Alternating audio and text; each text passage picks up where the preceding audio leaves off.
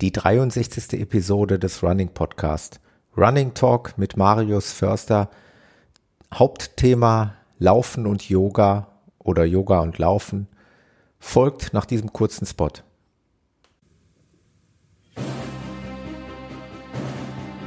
Du suchst die Herausforderung? Du suchst das Abenteuer. Nichts kann dich aufhalten. Werde ein Teil des Ganzen. Komm zu uns.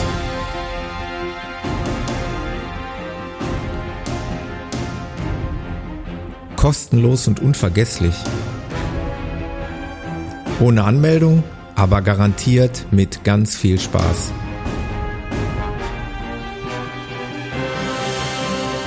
Am 26. Februar 2017 um 10 Uhr im Taunus. Der Running Podcast Winter Trail.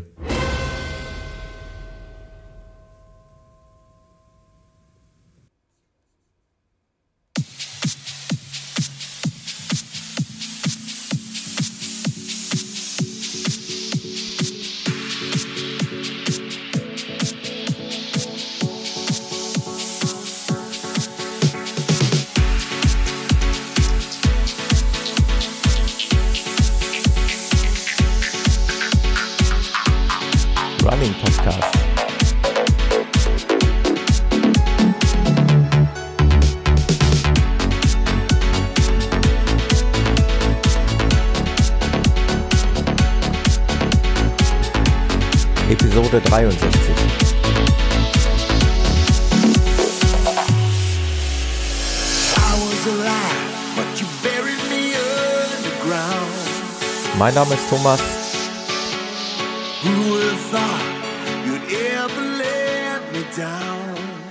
Und ich begrüße euch recht herzlich zu einer weiteren Ausgabe des Running Podcast. Wie ich gerade schon erwähnt habe, die 63. Episode.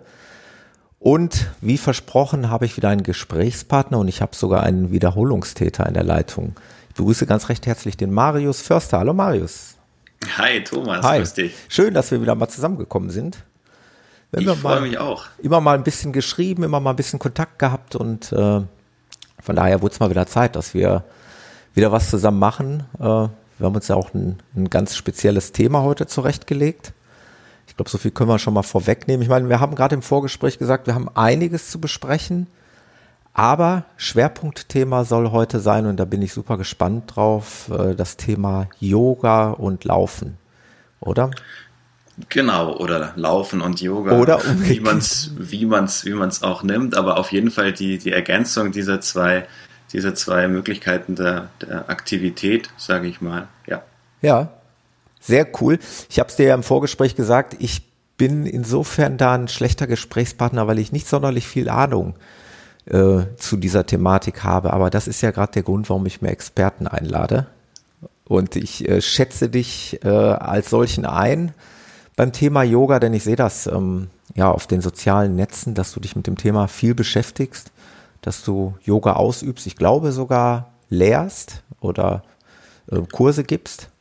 Genau, genau. Also ich Kommen unterrichte es. Es ist aber wie gesagt keine, keine klassische Lehre des Yoga, sondern eben ähm, in unseren Seminaren, die jetzt, ja, wo wir jetzt im Januar unsere Premiere hatten, ja, wo wir quasi Möglichkeiten anbieten, wie man eben Laufen und Yoga kombinieren kann. Also ja. es ist keine klassische Yoga-Lehre, sondern ähm, eine Möglichkeit, wie man diese beiden Komponenten eben eben ergänzen kann. Okay, sehr interessant. Ich finde es super spannend.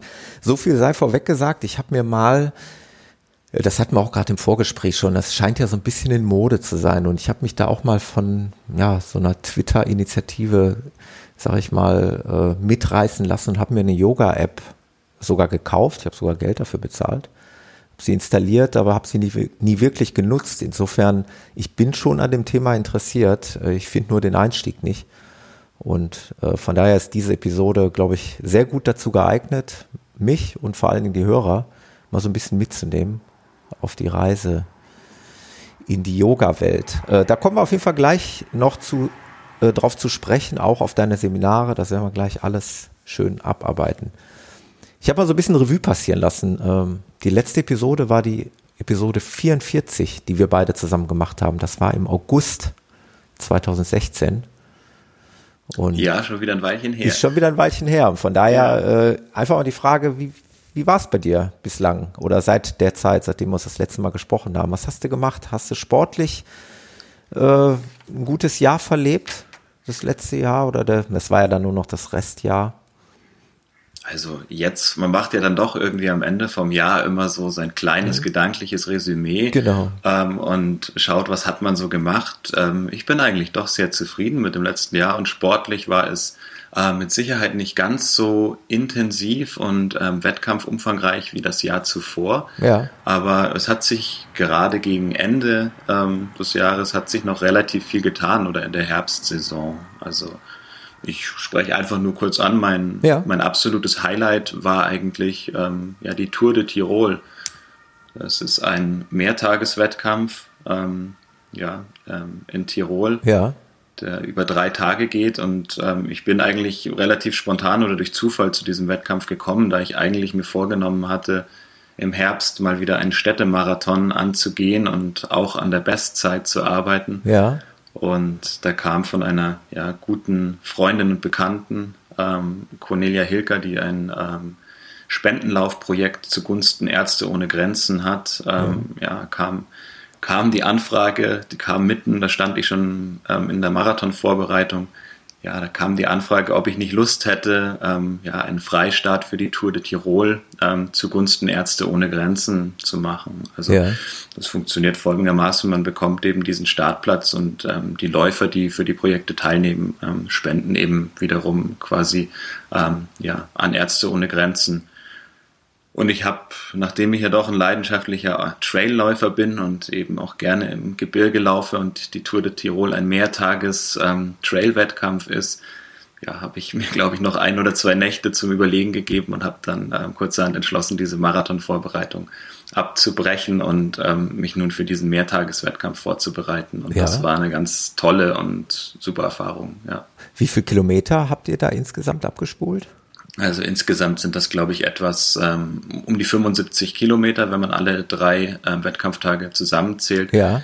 Der, Aufka äh, der Auftaktwettkampf ist ähm, ein 10 Kilometer Lauf mit ähm, circa 350 Höhenmetern, ähm, gefolgt von einem recht zähen Gebirgsmarathon ähm, mit dem Zieleinlauf oben auf dem Berg auf der Hohen Salve. Mhm. Also 42 Kilometer mit ich denke, 2500 Höhenmetern. Das ja. ist Tag zwei, das ist relativ zäh. Und Tag drei ist eigentlich ähm, dann ja so ein Trail-Halt-Marathon mit einer Distanz knapp über 21 Kilometern und einem positiven Höhenanstieg um die 1200 Meter. Oh ja. Und genau. Das ist schon, schon recht beachtlich. Also war dein Jahreshöhepunkt ähm, dieser mehrtägige Lauf? Ja, das kann man schon so sagen, weil es auch für mich die Premiere war, ähm, an einem Mehrtageswettkampf teilzunehmen. Ja. Naja, und letztlich bist du ja auch, äh, einfach nochmal für die Leute, die es jetzt nicht wissen, die vielleicht, gibt ja auch Quereinsteiger, die nicht alle Episoden durchgehört haben. Du bist ja auch Arzt, von daher kommt da die, schließt sich da der Kreis, ne? Weil du gerade sagtest, äh, dass es für Ärzte ohne Grenzen ein Hilfsprojekt ist. Ja, genau. Also ich habe schon an mehreren ähm, Wettkämpfen zugunsten Ärzte ohne Grenzen teilgenommen. Anderes Highlight war auch ähm, ein Staffellauf vom Swiss Alpine ja. ähm, Marathon. Das war 2015, genau. Also es war jetzt nicht das erste Mal, dass ich für dieses Projekt angetreten bin. Ah, aber okay. Ja, daher ist das für mich natürlich, sage ich mal, eine, eine Sache, die ich gerne unterstütze, ja. Ja. Ja, klasse. Hast da so einen guten einen guten Jahresausklang für 2016 gehabt und über die ähm, Aussichten 2017, da reden wir gleich noch drüber, das würde ich dann chronologisch irgendwo ans Ende setzen. Ähm, dann habe ich ja gesehen, wie so viele Leute aus meiner Timeline, und du kommst ja aus München, richtig?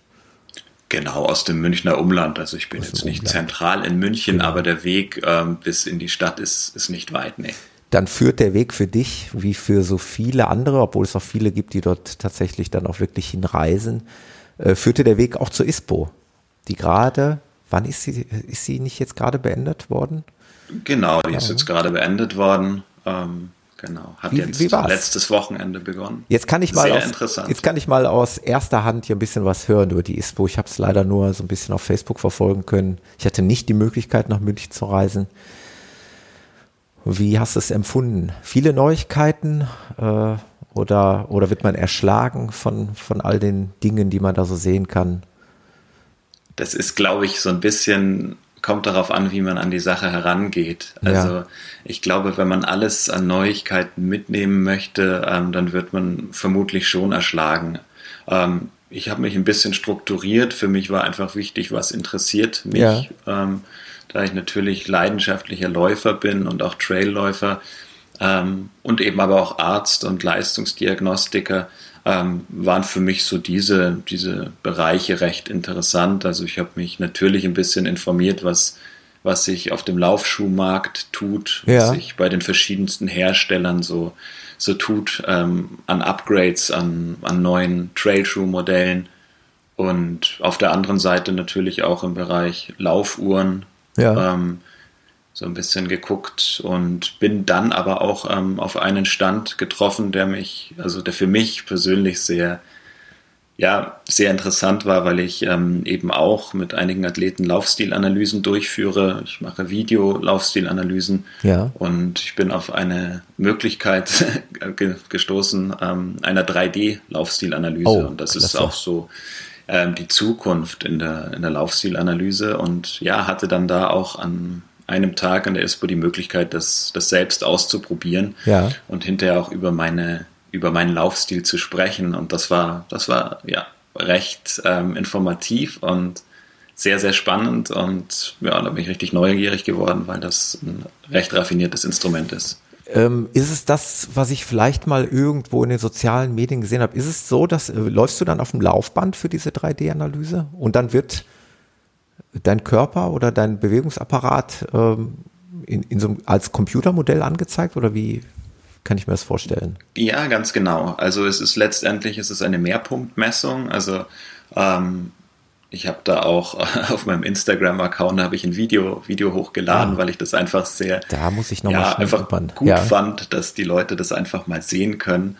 Ähm, es ist letztendlich, es sind glaube ich insgesamt 36 Punkte, wenn ich mich nicht wenn ich mich recht erinnere, ähm, an dem der Körper vermessen wird. Also es werden ähm, mit ja, so kleinen ähm, selbstklebenden, das sind so selbstklebende ähm, Schaumstoffpunkte, die an verschiedenen Regionen des Körpers ähm, installiert werden. Im zentralen Punkt, ähm, also in der zentralen Körperachse nur ein Punkt und an den an den Extremitäten beziehungsweise eben Armen und Beinen eben auf beiden Seiten symmetrisch angelegt.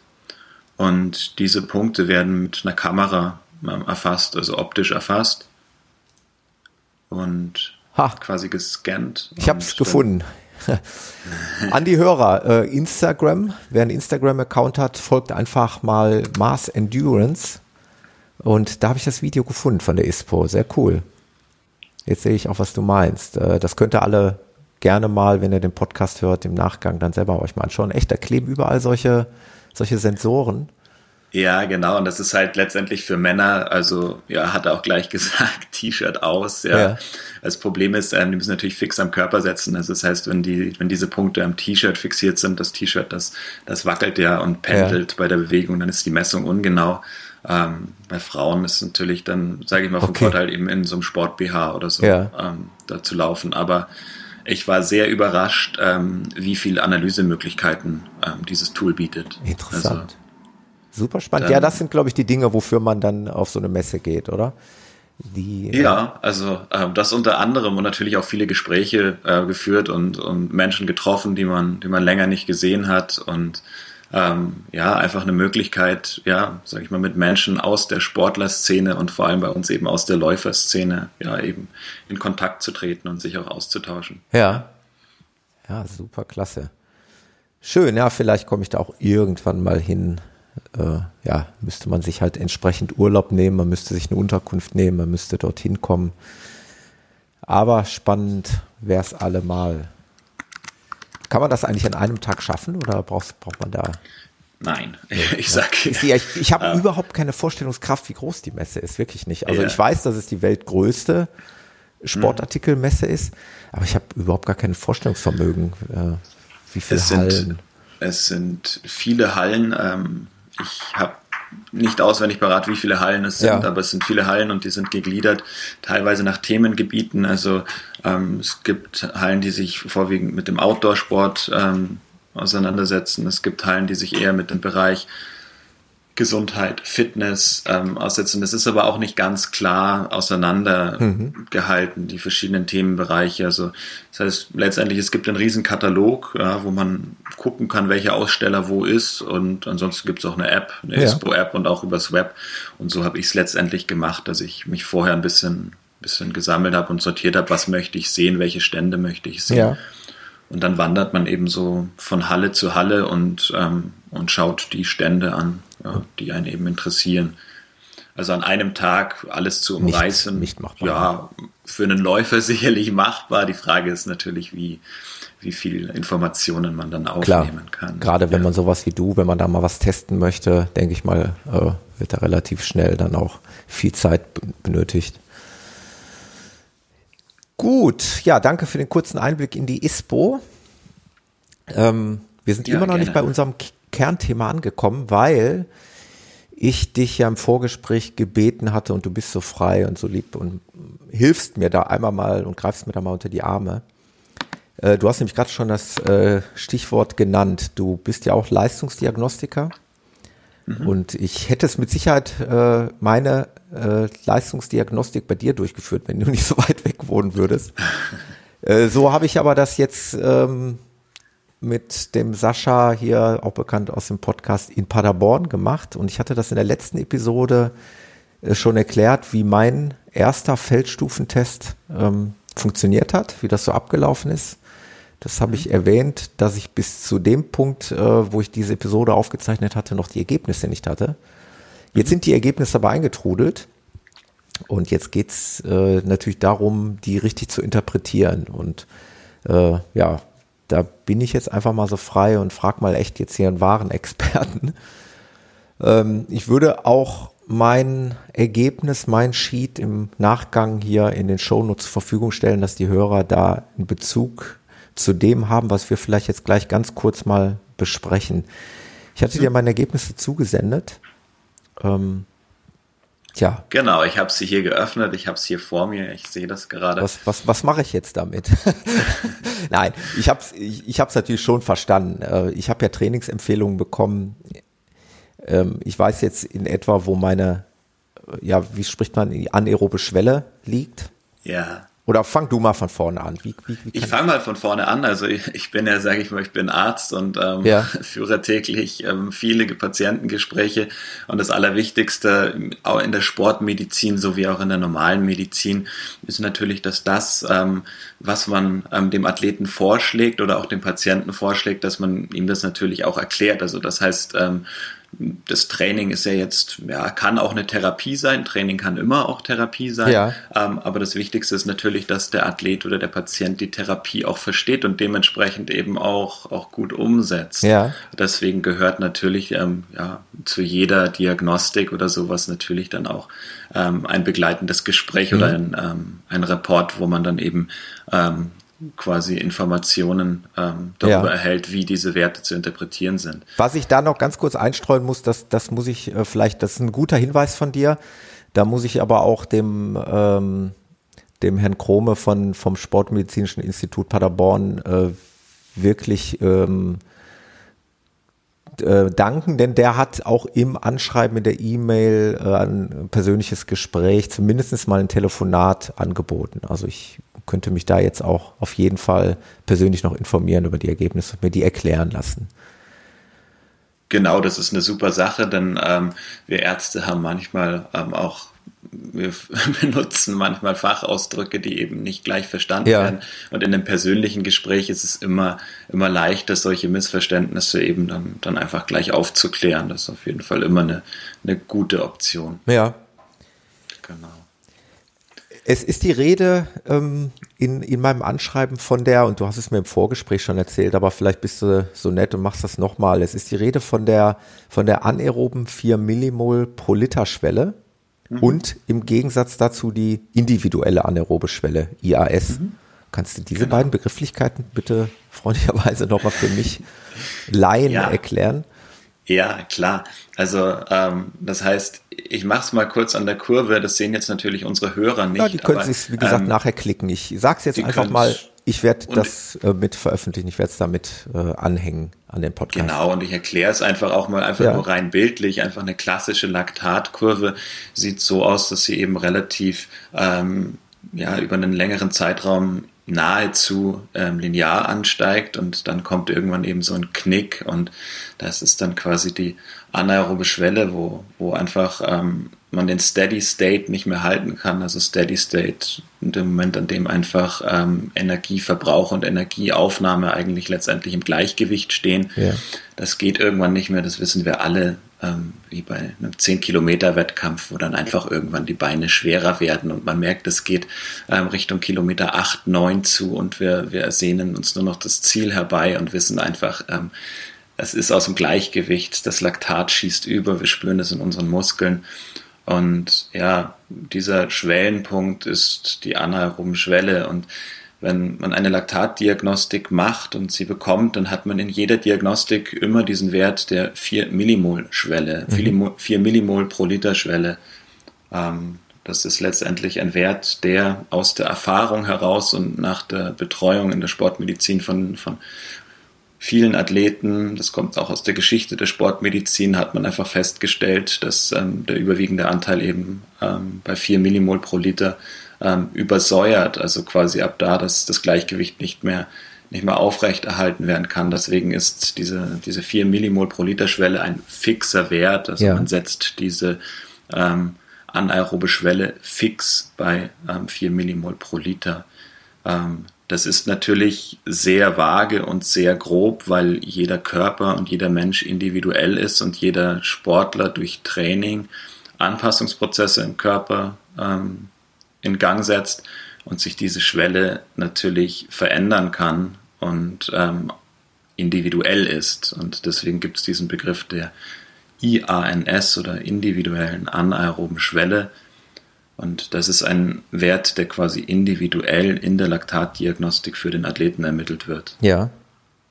Genau. Und, in meinem Fall ist jetzt die ja. Rede davon, dass meine IAS, also meine individuelle anaerobe Schwelle, bei ca. 3,4 Meter, 3,45 äh, Meter pro Sekunde liegt.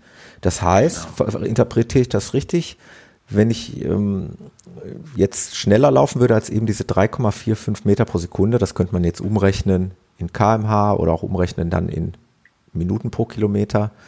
Mhm. Ähm, wenn ich dann schneller, also wenn ich diesen Wert überschreite, dann komme ich eben in diesen Bereich, äh, in diesen anaeroben Bereich, ja, wo Ganz genau. Also das heißt, da ist bis zu einem gewissen Anteil sind da Kompensationsmechanismen, die vom Körper greifen. Also aber ab diesem Punkt ähm, wirst du diesen, dieses Tempo nicht über einen unbegrenzt okay. langen Zeitraum laufen können. Ja, also, also es macht tatsächlich Sinn, sich A, vielleicht das mal für den tagtäglichen Lauf in, äh, in Minuten pro Kilometer umzurechnen, oder? Dass ich im Kopf habe ungefähr, dass ich weiß, das ist meine Pace, das ist mein Tempo, wo ich dann an der Schwelle laufe. Ja, definitiv. Also Meter pro Sekunde ist ja für uns Läufer jetzt keine, keine typische Einheit. Ja. Es gibt die Möglichkeit, also nur vom Verständnis, wie diese Diagnostik gemacht wird. Ähm, man macht eben diesen Stufentest und macht an bestimmten zeitlichen Punkten, man kann zwischen den Stufen verschiedene Zeitintervalle wählen. Mhm. Nehmen wir als Beispiel drei Minuten, das heißt, der Athlet ja, befindet sich drei Minuten in einem Tempo und dann ist Messzeitpunkt. Ja. Man springt ja. entweder vom Laufband oder hält an, wenn man auf der Bahn läuft. Ähm, es wird die Messung gemacht, ähm, es wird die Zeit festgehalten, es wird das Tempo festgehalten, welches der Athlet ähm, in diesem Bereich hat und eben die Herzfrequenz ja. festgehalten. Und deswegen kann man da relativ gut ähm, die Laktatwerte, die gemessenen Laktatwerte in Relation zur Herzfrequenz und zum gelaufenen Tempo setzen. Ja. Okay. Genau. Also dann hätte ich meine Pace und ähm, das Ganze kann ich jetzt aber auch runterbrechen auf die Herzfrequenz, oder? Oder? Genau, genau. Also es ist ja letztendlich, Herzfrequenz ist immer ähm, ein Parameter, den der Athlet eben mit auf die Laufstrecke nehmen kann, wenn er herzfrequenzbasiert trainiert. Ja. Und da kann er sich quasi selbst kontrollieren, ähm, wenn er in seiner Zone bleiben möchte. Ähm, die andere Möglichkeit ist aber auch, dass der Athlet sich an der Pace orientiert. Also man kann in der Laktatdiagnostik ähm, eben die Trainingsbereiche auch ähm, in Pace angeben, sodass der Athlet auch weiß, wenn ich in diesem Bereich ähm, trainiere, dann liege ich ungefähr beispielsweise in meiner GA1 oder in meinem Übergangsbereich GA1, 2. Ja, okay. Genau. Das heißt, ich könnte jetzt hier in, in, in der Kurve, ja, könnte ich mir unten in der, ich sage jetzt mal in der X-Achse, könnte ich mir diese 3,45 Meter pro Sekunde nehmen. Und dann könnte ich ja mal gucken bei der Leistungsdiagnostik, was ich da für eine Herzfrequenz hatte, oder? Oder macht das jetzt ja, natürlich. Also du, du kannst, also was du jetzt hier in deiner Übersicht siehst, ist, dass du deine individuelle anaerobe Schwelle ist ähm, errechnet irgendwo bei 3,6. Mhm.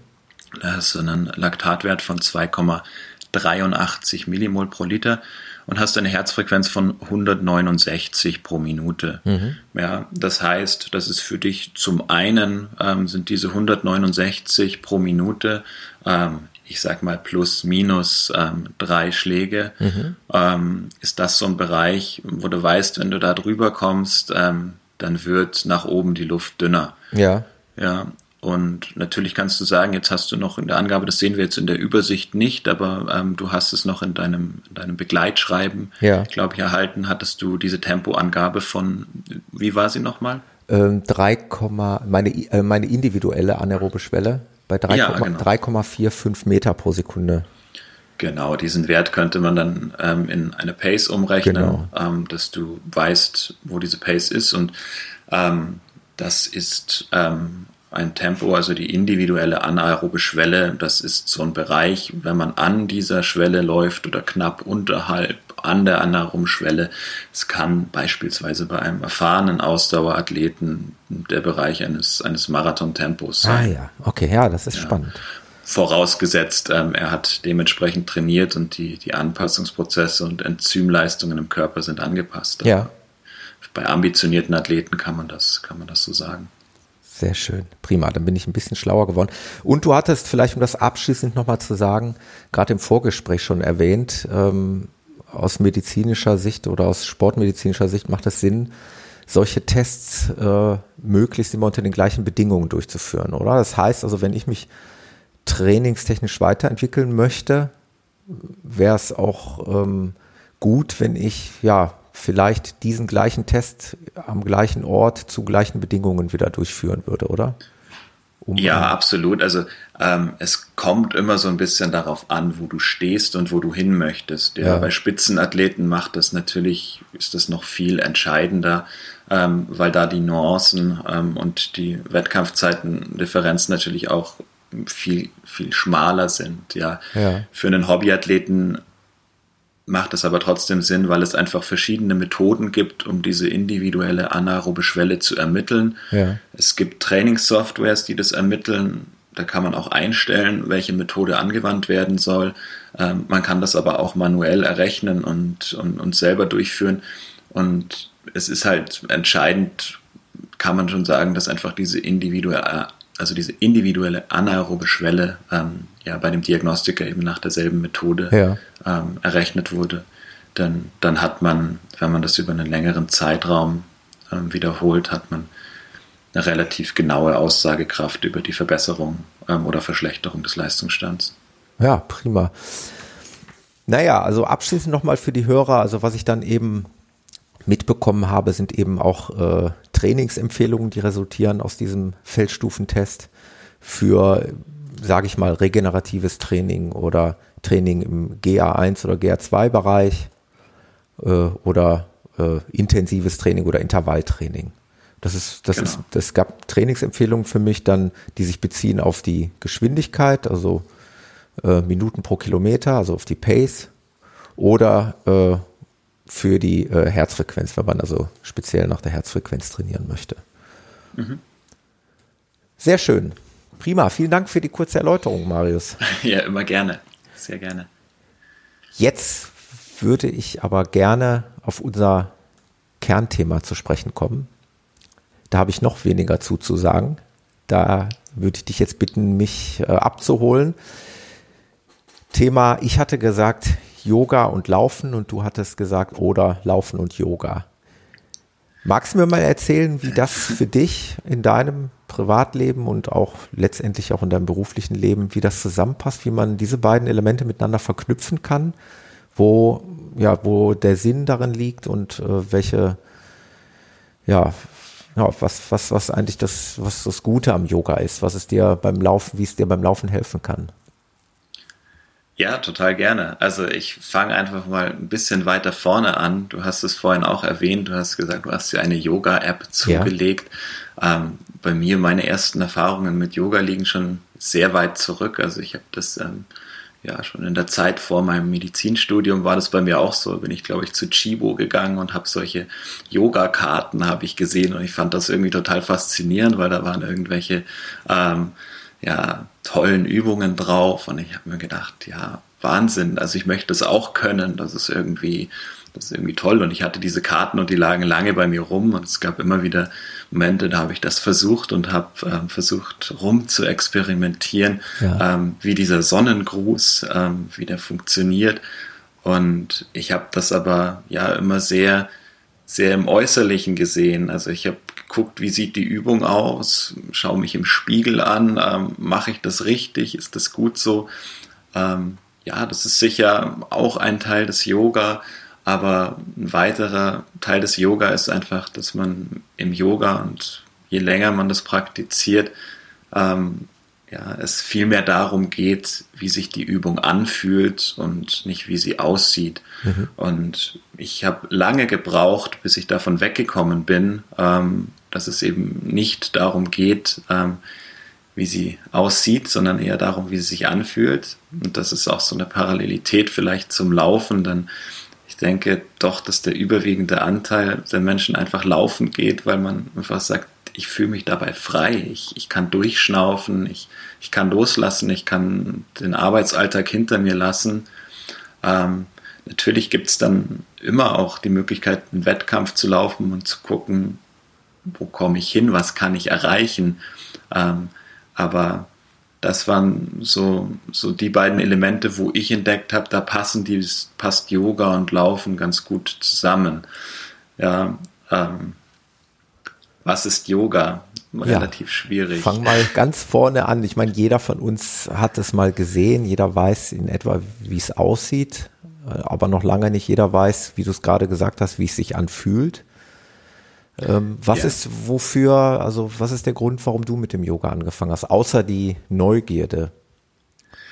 Ähm, es war lange Zeit, war es wirklich nur die Neugierde. Ja. Und es war auch, ich glaube, es ist auch ein, einfach ein Reifungsprozess. Also ich glaube, bei mir ist es so, ähm, ich war lange Zeit wahrscheinlich noch nicht reif für Yoga. Ähm, zumindest auch nicht so reif, dass ich sagen kann, ich, ich, ich bringe es anderen Menschen bei.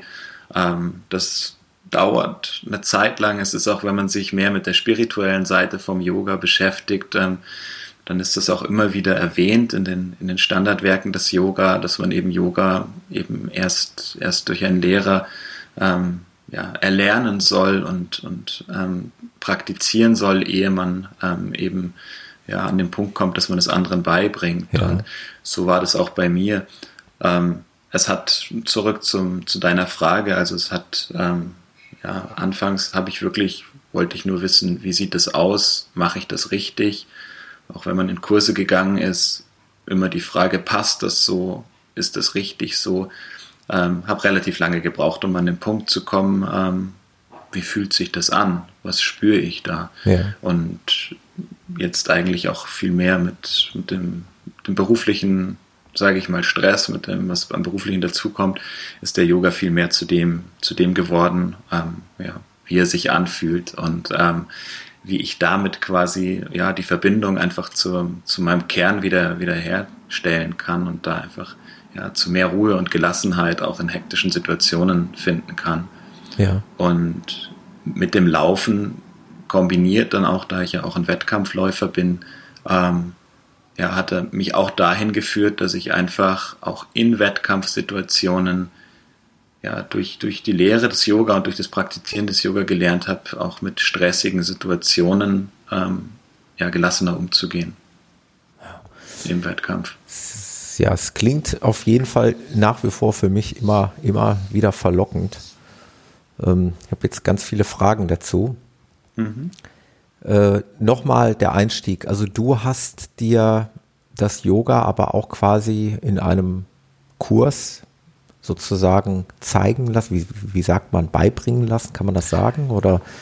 Naja, also ich sag mal Yoga-Stunden, man geht halt hin und praktiziert das mit anderen und ähm, schaut es an. Es gibt auch Online-Kurse, also das ist im, im Yoga ist das alles frei. Also ich denke, mhm. man muss erstmal auch wissen, was für ein Typ man ist. Ja, ich bin persönlich auch ähm, eher ein Typ, deswegen bin ich, glaube ich, auch relativ schnell beim Ausdauersport und Laufsport gelandet, der sehr gerne für sich ist und der ja. ähm, eben auch gerne, gerne Zeit für sich hat. Deswegen bin ich auch im Yoga ähm, eher ein Typus, der das gerne auch für sich alleine praktiziert. Aber das, das ist individuell. Also es gibt Menschen, die halt sagen, sie, sie mögen das gerne in der Gruppe praktizieren, weil man sich einfach hinterher darüber austauschen kann. Ähm, aber das Internet bietet heutzutage so viele Möglichkeiten und auch wirklich hochqualitative Möglichkeiten, ähm, dass es sehr, sehr gute Übungsvideos gibt und sehr, sehr gute Anleitungen und auch Online-Yoga-Kurse, ähm, wo man all diese Dinge schon erlernen kann. Ja. Ja, das ist nämlich die Frage, wie man, wie man eben den, den Einstieg am besten findet. Ich hatte das ja gerade äh, erwähnt, die Geschichte mit der App. Ähm, wo man sich dann natürlich immer fragt, äh, ja, komme ich da wirklich eine fundierte Anleitung? Das, was du gerade schon erwähnt hast, mache ich es denn jetzt auch richtig oder, oder mache ich womöglich Fehler? Aber kann man denn beim Yoga was falsch machen oder? Ähm, ich sage es jetzt einfach mal klar raus, ich sage Jein. Ja. Also, ähm, denn die, die klassische Lehre des, des Yoga, ähm, es gibt dieses Yoga Sutra des Patanjali, also der Yoga hat ja seine Wurzeln in, in Indien und hat auch seine Wurzeln im Hinduismus, aber der Yoga ist keine, keine Religion, also es ist eine, eine Lebenseinstellung und auch eine, eine Philosophie. Ähm, dort ist eigentlich ganz klar, hört man in den Schriften immer wieder den Tonus, dass es eben darum geht, wie es sich anfühlt und nicht wie es aussieht. Ja. Und so gesehen gibt es kein richtig oder falsch. Ja. ja. Denn wenn sich die Übung gut für dich anfühlt, du dabei zu dir findest, du dabei Entspannung und Wohl, Wohlbefinden ähm, fühlst, dann ist diese Übung, dann kann sie letztendlich nicht falsch sein. Ja. Ähm, es gibt aber dennoch, ähm, auch wenn man das unterrichtet oder ähm, sich damit auseinandersetzt, gibt es schon Menschen, das muss man leider Gottes feststellen, auch als Arzt stellt man das fest, dass es eben Menschen gibt, die diese Übungen falsch und über einen längeren Zeitraum falsch ausführen, weil sie eben bei der Übung vielleicht verspannt sind und eben nicht frei sind ähm, und daraus dann eben Verletzungen resultieren und dann muss man ja dann eben doch sagen, dass es dann eben schon ein Falsch gibt im Yoga. Ja. Ist denn, äh, jetzt frage ich mal wirklich was ganz Laienhaftes, in, inwieweit ähm, sind sich eigentlich Yoga und Meditieren ähnlich? Also sehr ähnlich. Sehr also ähnlich, ist? Die Meditation ist ein Bestandteil des Yoga. Ja, okay. Ähm, Yoga ist dann halt eben ja verbunden speziell mit der ja, körperlichen Beweglichkeit. Also ich sehe ja hier auf deiner Seite übrigens für die Hörer massendurance.de. Dort findet ihr ja den Marius. Ähm, das fängt schon an auf der Startseite mit einigen schönen Bildern von dir, teils laufend auf dem Trail und teils eben auch mit äh, Yoga, ja, wie, wie, wie sagt man, Yoga-Positionen oder wie, wie beschreibt man sowas, wenn du dann Kopfstand machst? Genau, also das ist, da kann man auch, weil du hattest gerade angesprochen, Meditation, wie, inwiefern hat das was mit Yoga zu tun? Ja. Yoga ist ähm, aufgebaut aus, aus vielen Komponenten, ja. Ähm, eine eine Komponente ist eben dieser Bewegungsanteil. Ja. ja. Ähm, und im Sanskrit oder Altindischen ähm, bedeutet das Asana. Ja. Also, und das sind diese Bewegungsübungen. Das ist ein Anteil des Yoga, also wo man einfach ähm, durch die Praktiken und die mentalen Fertigkeiten des Yoga ähm, körperliche Übungen noch hinzusetzt. Also im Yoga, was man von Anfang an, denke ich, was jeder mit aufnehmen sollte, ist, dass es im Yoga immer darum geht, dass der Atem frei fließt. Also das ist vielleicht auch der große Unterschied ähm, zum Fitnesssport, ähm, dass man beim Fitness zwar auch auf die Atmung achtet, aber man doch gerade auch beim Fitness oder Kraftsport eben häufig in eine Situation gerät, wo man durch eine andere Atmung ähm, eben mehr Kraft aufwenden kann, also beispielsweise Pressatmung. Ähm, das gibt es im Yoga nicht. Also ja. im Yoga sollte der Atem immer frei fließen. Also das heißt, es sollte kein Stocken geraten. In keiner Übung sollte die Luft angehalten werden oder, ähm, oder, oder stockend geatmet werden. Das heißt, der Atem sollte immer frei fließen. Und das sind ähm, Praktiken, die man, die man üben kann, die man erlernen kann. Da gibt es auch einen eigenen Anteil des Yoga, der auch mit dazu gehört. Das nennt sich Pranayama. Das sind spezielle Atemübungen, die man auch unabhängig von den, von den körperlichen Übungen machen kann, wo man alleine nur durch die Atmung ähm, eben ja, gewisse, gewisse Bereiche des Körpers aktivieren kann, beruhigen kann. Und, ja, und die Meditation ist auch an, ein Anteil davon, wo man einfach ähm, lernt, sage ich mal, ja, das Gehirn ein bisschen einfach zur Ruhe zu bringen. Ja. Und ja, aber zurück zum Thema und zu dem Kopfstand und diesen Übungen, äh, die man sieht, das ist ähm, der Anteil, den, den die Menschen eben sehen und den sie wahrnehmen und der, glaube ich, auch die Menschen begeistert. Ja. Ähm, Yoga ist aber viel mehr ähm, als diese Übungen. Aber es ist ein sicher ein, ein ähm, nicht unentscheidender Anteil vom Yoga, diese Asanas, ja. Ja, äh, um es mal flapsig zu sagen, ich, ich würde ja auch gerne mal äh, auf so einer schönen Wiese so einen Kopfstand machen und mal ein bisschen in mich kehren, aber da frage ich mich echt, das, das muss auch erstmal gekonnt sein, ne? das muss man erstmal so, so hinbekommen. Wie lange machst du denn eigentlich schon Yoga? Ähm, ich mache Yoga sicher seit, ja, seit mehr als zehn Jahren, aber wie ah, gesagt, okay. die Frage ist immer, ähm, in welcher Art und Weise ich das praktiziert habe. Wie gesagt, das war für mich lange Zeit sehr körperlich und ähm, auch anders ausgeführt. Ja, ja. Ähm, also ähm, das ist, ich bin erst, ja, wie gesagt, jetzt erst ähm, Ende letzten Jahres dazu gekommen, dass ich gesagt habe, ich bin so weit, ja, dass ich, dass ich damit in Kontakt mit anderen Menschen treten möchte. Ja. Und ähm, ja, da bin ich jetzt an dem Punkt, das macht unglaublich viel Freude und ähm, ich glaube, ich habe auch durch, durch Yoga gelernt, sage ich mal, ja, diesen Schritt zu wagen. Also einfach zu sagen, ich mache das. Ja. Ich, ich, ich gehe da auf andere Menschen zu und ich, ich versuche anderen Menschen da dabei, ja, dabei zu helfen. Und das heißt, ähm, das habe ich ja natürlich schon verfolgt in den sozialen Netzwerken. Du bietest eben auch ja,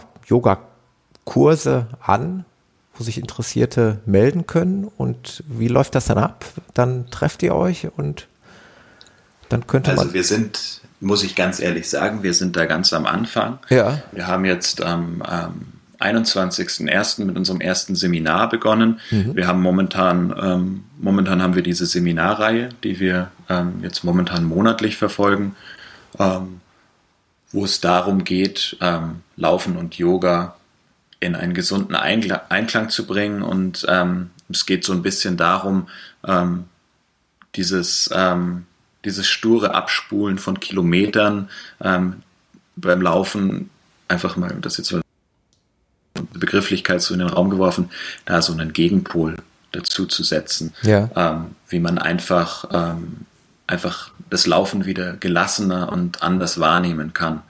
Das, da geht es nicht darum, dass, also es geht in dem Seminar nicht darum, dass, dass man den Leuten sagt, legt eure Laufuhren ab, nehmt eure Smartphones aus der Tasche. Darum geht es überhaupt nicht. Es geht letztendlich nur darum, dass man ähm, im Yoga geht es viel darum, ein Gespür für den Körper zu bekommen und dieses Gespür kann man im Laufen auch bekommen. Und ich denke, es ist für Läufer, egal ob sie, ähm, ob sie Einsteiger sind oder ob sie intensive Wettkämpfe laufen, ist es für sie enorm wichtig, dass sie die Signale ihres Körpers einfach kennen. Also, dass sie einfach das zu interpretieren wissen und nicht nur die Interpretationen ähm, der Technik ja. verstehen. Weil das ist ein Phänomen, was man beobachtet in unserer schnelllebigen Welt, dass die Menschen eben ähm, die Technik zwar sehr gut verstehen und die Technik ist toll und bringt uns sehr weit. Äh, ich bin auch selbst ein Technikfreak. Ja. Ähm, aber die Menschen verlernen auf der anderen Seite auch ähm, mehr und mehr die Signale des eigenen Körpers wahrzunehmen und, ähm, ähm, und zu interpretieren. Und also das ist so ein bisschen ähm, der Kern dieses Seminars. Ah, würde ich gerne, würde ich gerne daran teilnehmen, muss ich echt sagen.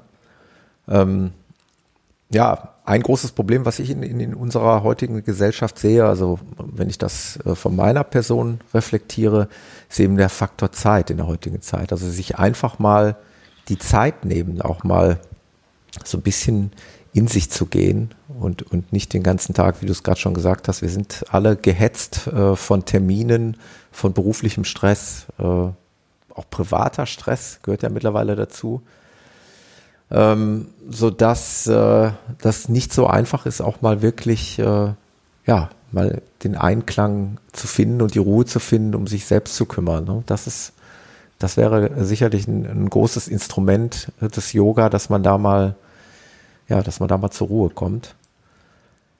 Ähm, ja. Aber nochmal, äh, was würdest du mir empfehlen? Also die, die, die App, die ich mir jetzt äh, da heruntergeladen habe, mit dem Willen, mal irgendwann mich mit dem Thema Yoga zu beschäftigen, die hat mich zumindest mal nicht dazu animiert, wirklich äh, gezielt damit anzufangen. Äh, würdest du mir auch mal so vielleicht mal so, so, so eine Art Seminar empfehlen, oder? Ähm, klar, also so ein Seminar würde ich dir schon empfehlen, aber ähm, letztendlich geht es darum, was für ein Typus du bist. Und vielleicht, wenn ich dir einen Tipp geben mhm. kann, ist genau. einfach, das ist auch, das ist in der, in der klassischen Lehre des Yoga auch so, so festgehalten. Nimm dir Zeit für Yoga. Ja. Also es ist zwar genau wie der Laufsport auch und deswegen können sich diese beiden, beiden Dinge, sage ich jetzt mal, auch gut ergänzen ähm, ist es minimalistisch. Man braucht nicht viel. Beim Laufen braucht man ein paar Laufschuhe, eine Shorts und ein T-Shirt und beim Yoga braucht man eine Matte und eine bequeme Sportkleidung. Ja. Es ist nicht viel und Yoga kann man an jedem Fleck der Welt machen, ob es auf dem eigenen Balkon ist, ob es ähm, in der Küche ist, ähm, während die Kaffeemaschine läuft. Es geht immer. Aber dennoch vielleicht der Tipp, nimm dir Zeit dafür. Ja, das ähm, ist, das ist, glaube ich, das große Problem, weil du gerade sagtest, wir brauchen nicht viel, aber wir brauchen das kostbarste Gut, was wir haben, für unsere beiden Leidenschaften oder für deine beiden Leidenschaften und die Leidenschaft, die wir teilen, das Laufen. Wir brauchen relativ viel Zeit. Wahrscheinlich, verbessere mich, wenn ich da falsch liege, fürs Laufen mehr als fürs Yoga. Also wie viel Zeit werde ich für äh, fürs Yoga brauchen oder wie viel Zeit nimmst du dir? Kann man das überhaupt Zeit fassen? Ist, kann man das überhaupt fassen? Ja klar, kann, man kann das fassen. Zeit ist, ist sehr relativ, aber im Yoga ist es viel weniger, als es im Laufen ist. Ja. Ähm, nur die Zeit, die du dir nimmst, ob es auch jetzt nur zehn Minuten sind, ja. die solltest du dir für dich nehmen. Ja. Die solltest du dir nehmen, ähm, um zu sagen, ich bin jetzt bei mir und ich bin, ich bin beim Yoga. Ja. Ähm, deswegen ist es einfach wichtig, dass du eine Atmosphäre dafür schaffst, wo du eben nicht durch irgendwas gestört wirst. Also ja, Handy weg und ähm, ja, störende Geräte aus oder ja. ähm, einfach, dass man weiß, es gibt Menschen, die machen das sehr gerne früh morgens. Ähm, ich gehöre auch dazu, also ich versuche es zu integrieren, dass ich ähm, am Morgen, nachdem ich aufgestanden bin, einfach diese zehn Minuten ähm, für mich nehme und diese zehn Minuten können sehr intensiv sein und können sehr, können einem sehr viel zurückgeben. Ja. Also es ist letztendlich hat es schon was mit Struktur zu tun, aber es sind ähm, zeitlich muss das nicht so viel sein wie beim Laufen. Also das kann viel weniger sein. Beim Laufen sind das ja dann doch Minimum 40 Minuten, mhm. ähm, die man dann unterwegs ist. Beim Yoga geht das, geht das viel schneller. Und ähm, der Yoga, wenn man mal angelangt ist und drin ist, dann kann man ihn überall machen. Ob das in der S-Bahn ist oder ähm, ja, oder in der Arbeit. Und da spreche ich natürlich jetzt nicht von dem körperlichen Anteil, sondern eben von, von Dingen wie, wie einfach ähm, Konzentrationsübungen oder, ähm, oder Atemübungen. Ja. Ja, sehr, sehr, sehr spannend. Ich muss da irgendwie mal den, den Einstieg finden. Ja, also wie der Einstieg gelingt, der kann auch über den körperlichen Anteil gelingen. Nur auch da ähm, denke ich einfach, sich die Zeit dafür nehmen. Also ich glaube, das, was man feststellt bei vielen, die mit dem Yoga beginnen und auch bei vielen Läufern, die mit dem Yoga beginnen, deswegen ergänzen sich diese beiden Varianten eigentlich auch ganz gut, denn Laufen ist ja doch ein sehr intensiver Sport und auch ein ähm, ein muskulärer Sport. Ja. Und ähm, wenn man mit Läufern arbeitet, merkt man schon oft, dass sie eben auch muskuläre Verhärtungen oder Verkürzungen haben.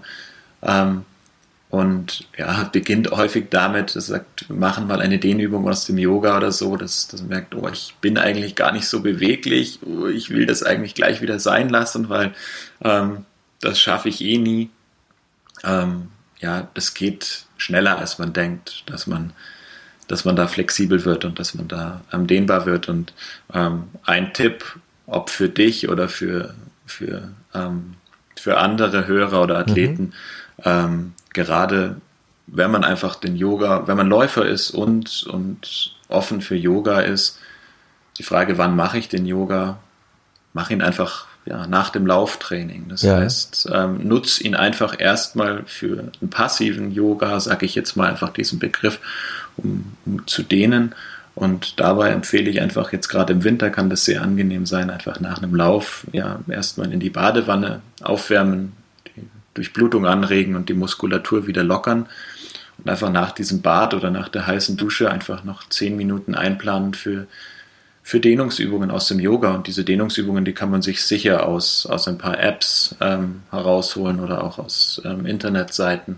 Das wäre nämlich die Frage gewesen. Jetzt habe ich dich natürlich nicht darauf vorbereitet, dass hätte diese Frage, dass diese Frage hätte kommen können, aber ob es irgendwelche Empfehlungen gibt äh, von Internetseiten, wo man wirklich vielleicht ähm, strukturiert so ein bisschen an das Thema herangeführt wird.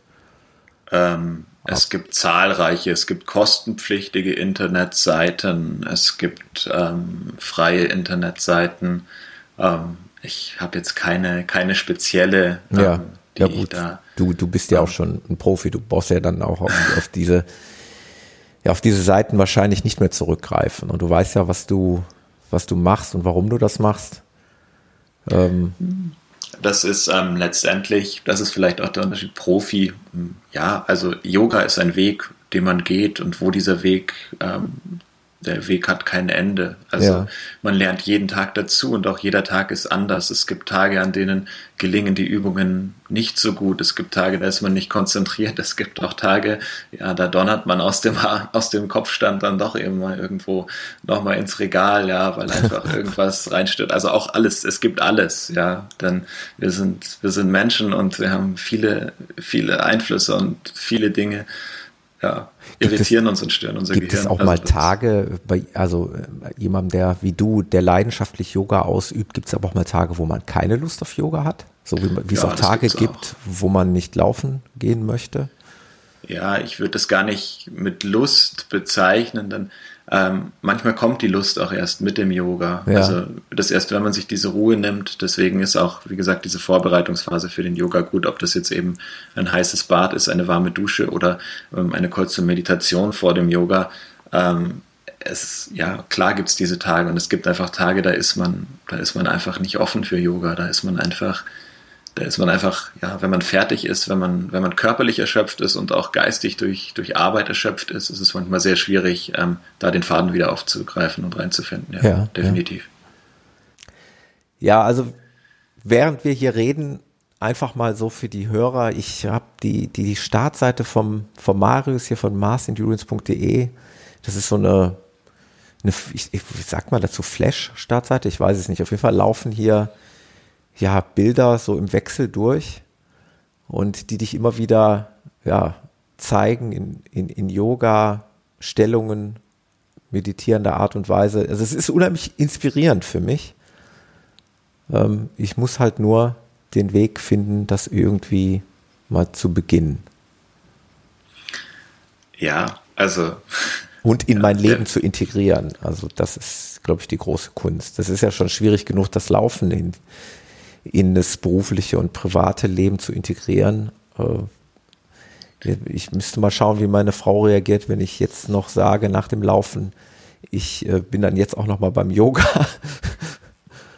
Ja, also der Weg ist das Ziel und ähm, ich sage diese Bilder, ähm, ja, ich, das, das sieht gut aus, das fühlt sich aber auch unglaublich gut an, ja, sage ich mal, jetzt einen Kopfstand zu machen. Aber ähm, es soll auf, auf keinen Fall die Leute abschrecken. Dann, also in unseren Seminaren, das hatten wir auch bei unserer Premiere, ähm, ja, dass die Leute eben sagen, um Gottes Willen, muss ich jetzt einen Kopfstand machen oder so. darum geht's, darum geht's ich, überhaupt nicht. Ich hätte nicht. Also gesagt, also, wann kommt der Kopfstand? Ich will jetzt den Kopfstand machen. Ja, es war im Seminar auch. Also wir hatten dann auch doch einen Teil, das sagt so, jetzt zeig uns mal den Kopfstand und ähm, ob das schnell geht oder ob das langsam geht, ähm, es ist einfach Yoga. Und wenn man, wenn man dann Yoga anwendet, der eine kommt schneller zu seinem Ziel, der andere weniger. Ich habe ganz, ganz, ganz tolle Erfahrungen gemacht. Denn eine Teilnehmerin aus, aus unserem ersten Seminar, ähm, die hat mir jetzt vor, ich glaube vor einer Woche oder sowas, hat sie mir ähm, zu mir eine Nachricht geschrieben und hat gesagt so, hey, ich, ich kann jetzt aus der Krähe in den Handstand gehen. Also Krähe ja. ist so eine intensive Halteübung, die hatte sie schon ganz gut gekonnt, aber ähm, der Kopfstand war, war noch nicht so sicher und das ging dann relativ zügig. Ich war echt sehr, sehr baff, ja, dass das ähm, und hat mich sehr gefreut. Also ähm, es ist ja, es geht manchmal schnell, manchmal dauert es lange. Es ist egal, es, es soll sich einfach gut anfühlen. Ja, eine Schande, dass ich so weit weg wohne. Ansonsten äh, würde ich jetzt einfach mal den 25.02. buchen. Ich mache da gerne einmal kurz Werbung. Also da gibt's bei euch wieder ein, ein Tagesseminar, richtig? Genau, das ist unser jetzt unser zweiter zweites Seminar. Ähm, bin auch schon freue mich jetzt schon wieder. Ähm, ja. Das ist nach der also Premiere ist immer was Spannendes und jetzt bin ich ja, bin ich gespannt, wie es wie es weitergeht und auch natürlich neugierig auf die nächste Gruppe. Ähm, ja. Wir haben aber noch, kann ich auch an der Stelle sagen, wir haben noch, wir haben noch Teilnehmerplätze offen.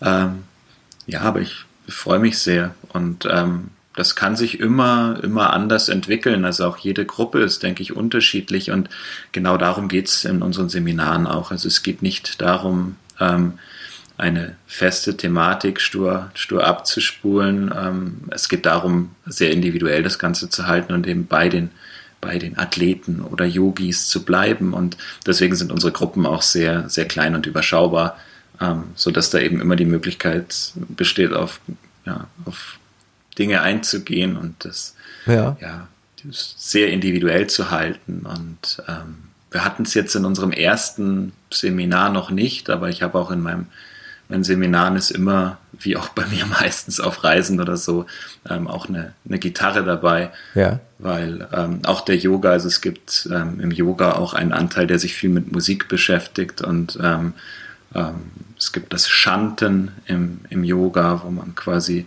einfach durch Singen, ähm, ja, sag ich mal, ja, freier wird oder gelassener wird. das ist immer abhängig von der Gruppe. Also das ist ja, ob das jetzt integriert wird oder nicht. Und ja, Musik ist jedenfalls auch ähm, ein, ein Teil, der mich in meinem Leben immer begleitet hat und der beim Yoga mit dabei war ähm, und eigentlich aber auch jetzt erst mehr und mehr dazugekommen ist. Gehört das vielleicht nochmal wirklich äh, als Frage, gehört Yoga, äh, Musik automatisch zu Yoga oder, oder kann man das gar nicht so verallgemeinern? Nee, das kann man nicht verallgemeinern. Also es ist, ähm, es, es ist ein Element und es ist was, was sich in, ich sag mal, in der, in der Geschichte des Yoga einfach mit dazu gesellt hat. Ja. Ähm, das gehört nicht immer mit dazu. Also das, das ist, Yoga man, ist frei. Also. Ich wollte gerade sagen, das kann man machen, wie man möchte, ja? Ja. Sehr schön. Du hast es gerade erwähnt, im Übrigen, äh, dass äh, das Ding, was wir jetzt gleich am Ende der Sendung machen, das beruht im Übrigen auf meinem Mist. Also das ist nicht deine Idee gewesen, sondern meine Idee. Weil ich habe ähm, durch Zufall äh, gesehen dann auch, dass du tatsächlich auch musikalisch bist. Der Marius yeah. singt und spielt Gitarre, so im, im, im Stile eines deutschen Sing-Song-Writers, könnte man sagen. Deutsche Texte. Das kann man so sagen, ja. Das hat mir sehr gut gefallen. Und äh, das hat mir so gut gefallen, dass ich ähm, ja den Marius gefragt habe, ob ich denn anstatt des klassischen Outros des Running Podcast am Ende mal einen seiner Songs hier einspielen darf. Äh, Marius hat die Rechte. Marius hat zugestimmt. Und das, das werden wir auch gleich am Ende der Sendung machen. Hast du schon eine Ahnung, wie das äh, Stück heißen wird, was du mir dann zur Verfügung stellst, was ich dann am Ende da ansetze? Ja, ich habe da schon eine Ahnung. Ich denke, der ein oder andere kennt es vielleicht auch schon und ähm, der ein oder andere, der meinen Blog ein bisschen verfolgt, hat vielleicht auch auch festgestellt, dass ich ich habe ein paar Laufvideos auch. Wir haben jetzt auch einen Lauftreff bei uns hier ja. im Würmtal und da haben wir auch Videos gemacht und einige dieser Videos sind sind unterlegt mit ja mit meinen eigenen Songs und es gibt einen Song, der der für mich so ähm, vielleicht auch beschreibend ist ähm, der heißt Reisender und ja. deswegen ist das auch so, ja, der Titelsong von, von meiner Mars Endurance ähm, Page. Ja. Und das ist, ja, ähm, den würde ich dir ganz gerne und gerne. auch dem Publikum ganz gerne vorstellen. Gerne. Wie gesagt, keine Werbung vom Marius, sondern meine ureigene Idee, weil mir das sehr gut gefällt, weil das mein Musikgeschmack ist. Deswegen werde ich das gleich gerne hier am Ende äh, einspielen. Ähm, wer den Marius wirklich dann auch mal singen, hören und auch sehen möchte, der kann das tun, äh, ja, am besten auf, auf Facebook. Mars Melo, richtig? Ist dein Name? Genau, Mars Melo ist mein Name, genau. Genau, dein Name, unter dem Pseudonym du dann auf Facebook zu finden bist und man dich dann singen, sehen und hören kann.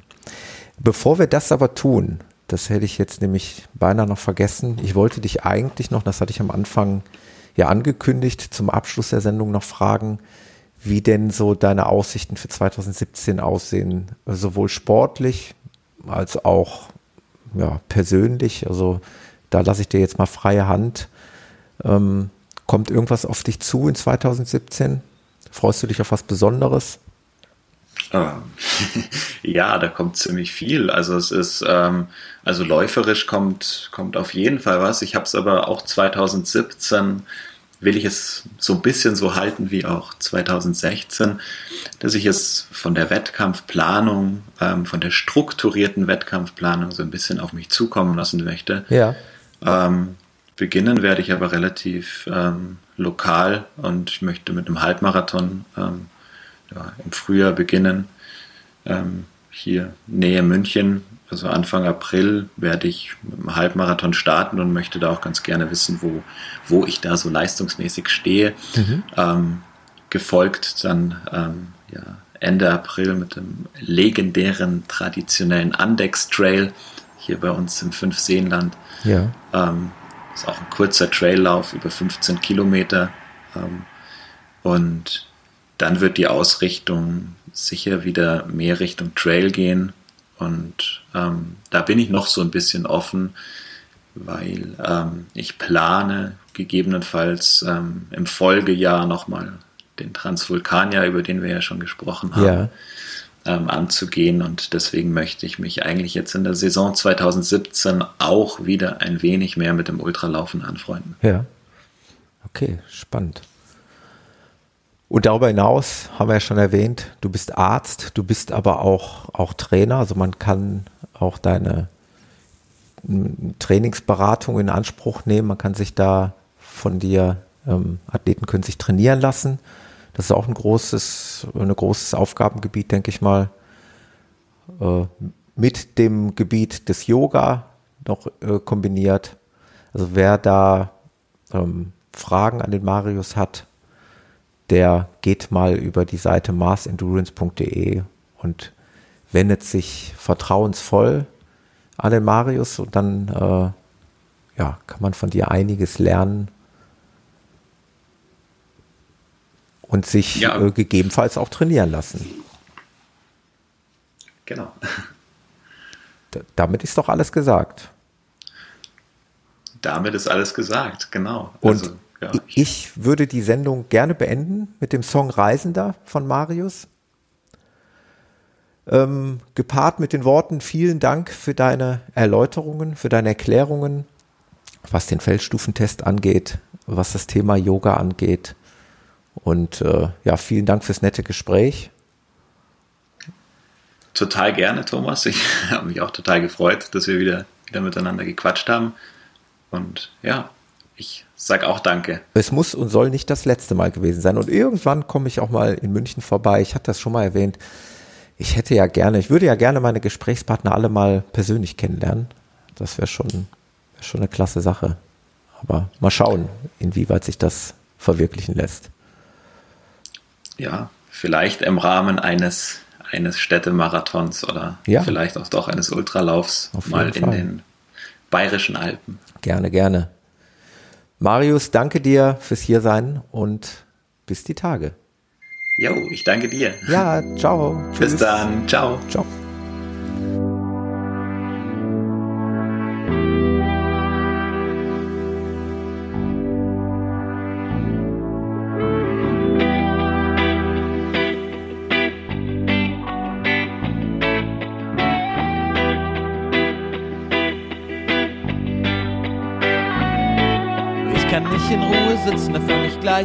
Schwitzen. Oh.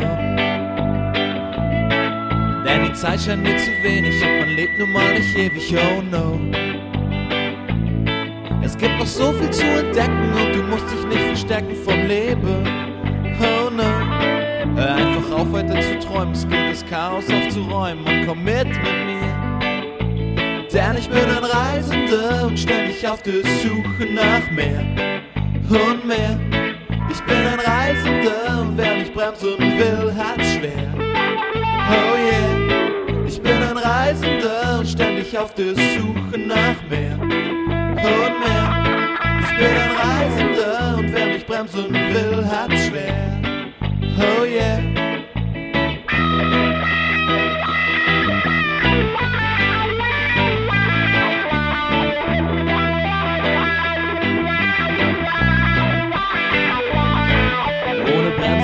Schneller und der Raum erscheint viel heller ohne tristen Stau. Mach die Tür von außen zu, lass das Alltagsleben ruhen und gib Gas. Vielleicht hast du mich schon gesehen und kannst deshalb verstehen, was ich meine. Denn ich bin ein Reisender und ständig auf der Suche nach mehr und mehr. Ich bin ein Reisender und wer mich bremsen will, hat's schwer. Oh yeah bin ein Reisender und ständig auf der Suche nach mehr und mehr. Ich bin ein Reisender und wer mich bremsen will, hat's schwer. Oh yeah.